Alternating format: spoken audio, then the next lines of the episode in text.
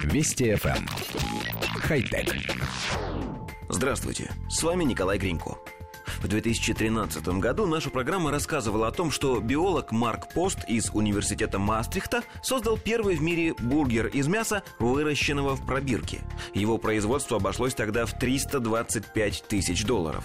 Развитие технологий многократно снизило эту цену, и сегодня килограмм искусственного мяса стоит уже 80 долларов, а один бургер из него – 11.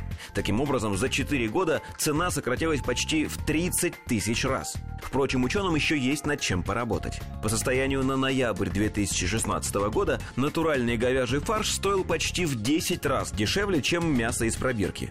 Однако ученые верят, что через 5-10 лет искусственные фрикадельки и гамбургеры будут продаваться в магазинах по умеренной цене. Если стоимость технологии упадет еще больше, то переход на искусственное мясо неизбежен. Это просто дешевле, не говоря уже о зоозащитных соображениях. Большинство лабораторных методик выращивания мяса используют животные клетки, полученные из сыворотки крови. В биореакторе из клеток формируется мускулатура, которая и становится основой мяса. Однако себестоимость такой технологии до сих пор не позволяла выпустить искусственное мясо на рынок и масштабировать производство.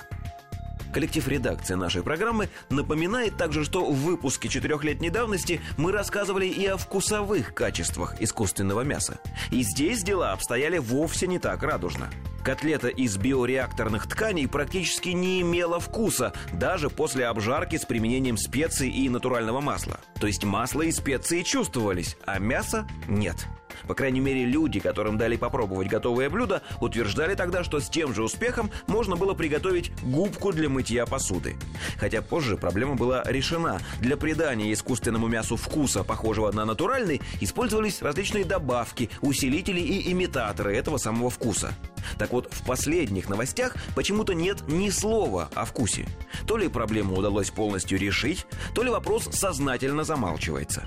А ведь повсеместный переход на искусственную пищу со временем может полностью лишить человечества даже воспоминаний о том, какими были настоящие котлеты, настоящий шашлык или настоящие пельмени.